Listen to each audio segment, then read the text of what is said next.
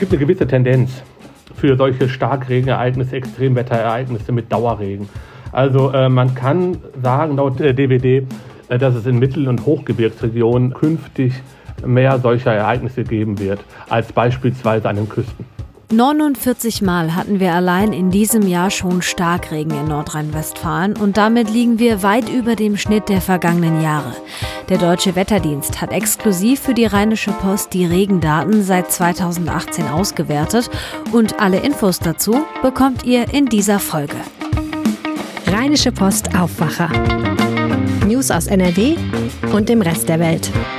An diesem Donnerstag mit Wiebke Dumpe. Hallo zusammen, schön, dass ihr dabei seid. Ihr habt es sicherlich schon mitbekommen, der Aufwacher klingt in dieser Woche ein bisschen anders als gewohnt.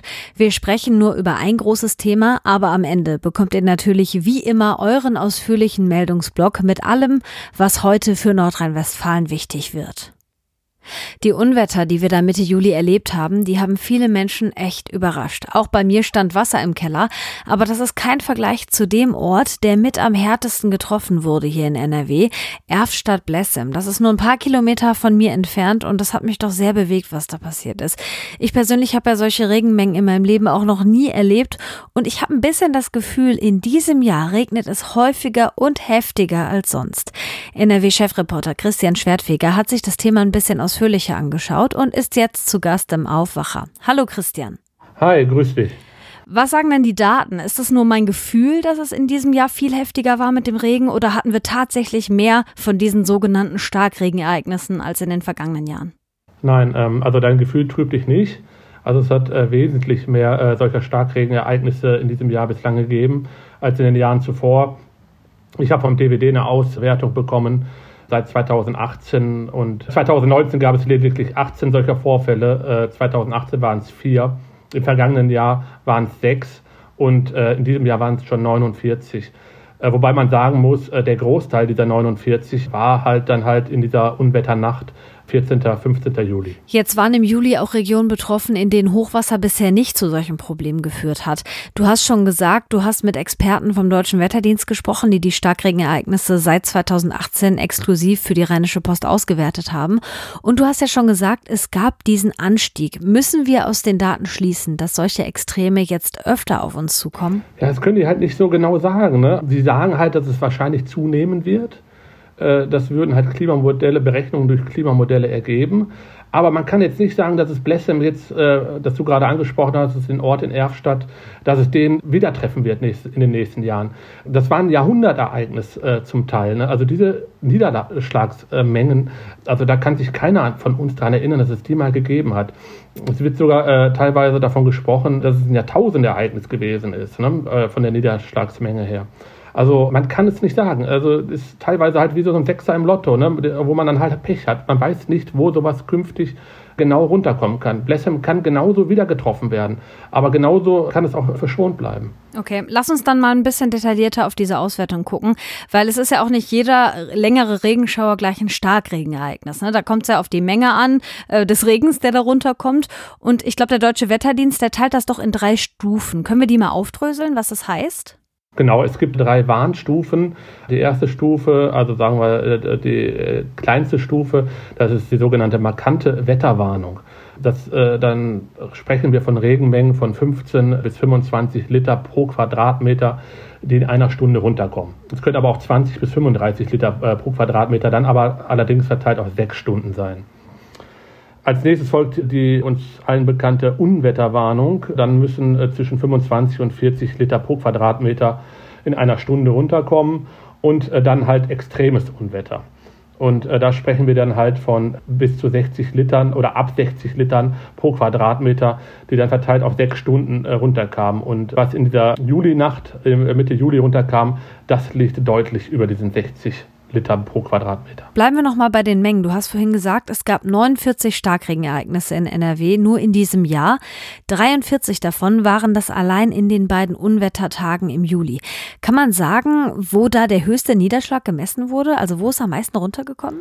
Ähm, ja, an der Messstation äh, des DWD in Köln-Stammheim am 14. Juli. Dort kamen dann 153 Liter pro Quadratmeter herunter. Und das ist der absolute Spitzenwert auch seit 2018. Hm, ja, das ist insgesamt einfach eine enorme Menge. Ich habe es gerade auch schon mal ein bisschen versucht, aus dir rauszukitzeln. Aber kann man daraus jetzt irgendwie ableiten, welche Gebiete in Zukunft von sowas womöglich öfter getroffen werden? Vielleicht auch mal auf ganz Deutschland bezogen? Ja, also auf ganz Deutschland gesehen, äh, es gibt eine gewisse Tendenz für solche Starkregenereignisse, Extremwetterereignisse mit Dauerregen.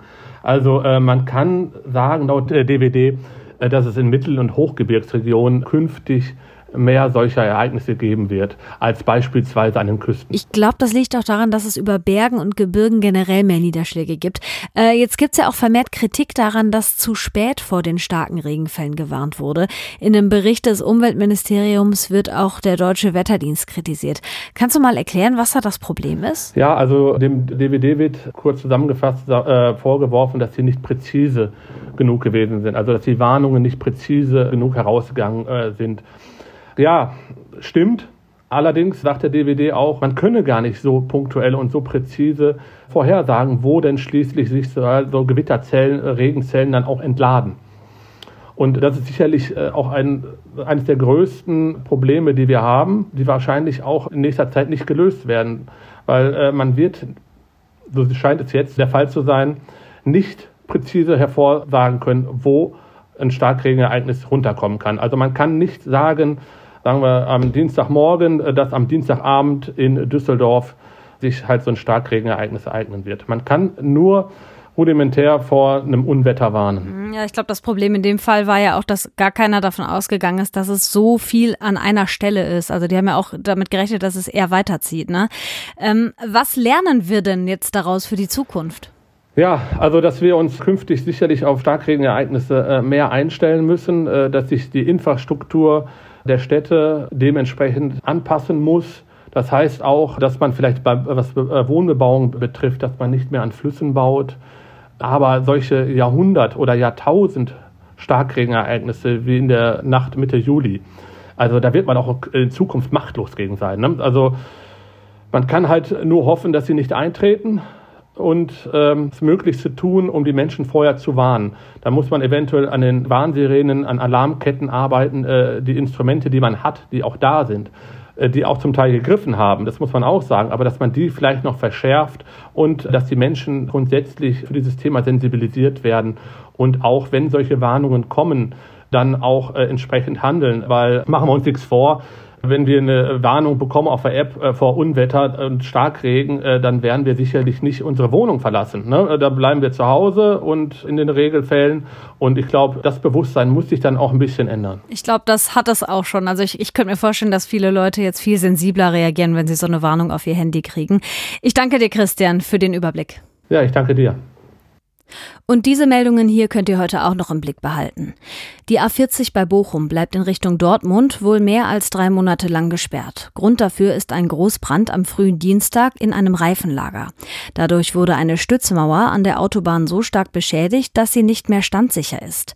Die Mauer muss jetzt verstärkt und repariert werden. Allein die Verstärkung der Stützwand wird schätzungsweise 750.000 Euro kosten. Verletzt wurde bei dem Großbrand niemand. Die Flutkatastrophe in Nordrhein-Westfalen und Rheinland-Pfalz ist heute nochmal Thema in Berlin. An einer nicht öffentlichen Sondersitzung des Innenausschusses des Bundestages wird auch NRW-Innenminister Herbert Reul per Videoschalte teilnehmen. Ohne die privaten Bahnunternehmen hätten viele Züge während des vergangenen Streiks der Gewerkschaft der Lokführer hier in NRW stillgestanden. Gut jeder zweite Kilometer, den ein Regionalzug fährt, wird von einer privaten Bahn zurückgelegt. Für die Bahnkonkurrenten ist der Regionalverkehr aber ein Verlustgeschäft, heißt es von der deutschen Presseagentur. Am Oberverwaltungsgericht in Münster geht es heute um das Kohlekraftwerk Datteln 4. Das Kraftwerk ist seit 2020 im Betrieb. Das Oberlandesgericht hat aber den ursprünglichen Bebauungsplan von 2009 für unwirksam erklärt. Der Grund ist, dass das Kraftwerk eigentlich fünf Kilometer weiter wegstehen sollte.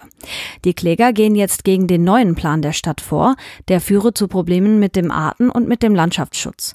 Noch heute soll das Urteil fallen. Klimaschützerinnen und Schützer haben rund um die Verhandlung in Münster Proteste angekündigt. Am Landgericht Kleve wird heute das Urteil im Prozess gegen einen 32-jährigen Häftling der JVA Geldern erwartet. Er soll im September vergangenen Jahres einen JVA-Beamten mit einem Messer bedroht und ihn genötigt haben, ihn aus der Anstalt zu bringen. Der 32-jährige aus Herne konnte nach rund anderthalb Stunden von anderen Beamten überwältigt werden. Zum Tatzeitpunkt saß er wegen Totschlags eine zwölfjährige Haftstrafe ab.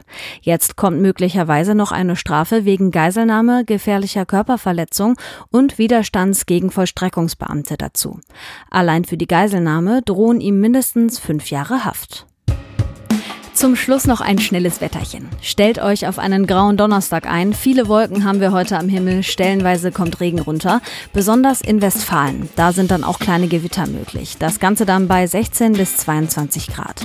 Der Freitag wird eigentlich genauso. Immer wieder ziehen Schauer und einzelne Gewitter durch Nordrhein-Westfalen. Und da, wo es gewittert, da wird es auch ganz schön windig. Das war der Aufwacher für heute. Wenn euch die Folge gefallen hat, dann schickt sie doch gerne an eure Freundinnen und Freunde. Und falls ihr Feedback für uns habt, Kritik, Lob, Anregungen, dann schickt uns eine Mail an aufwacher.rp-online.de. Ich bin Wiebke Dumpe und wir hören uns schon morgen wieder, wenn ihr mögt. Habt einen schönen Donnerstag.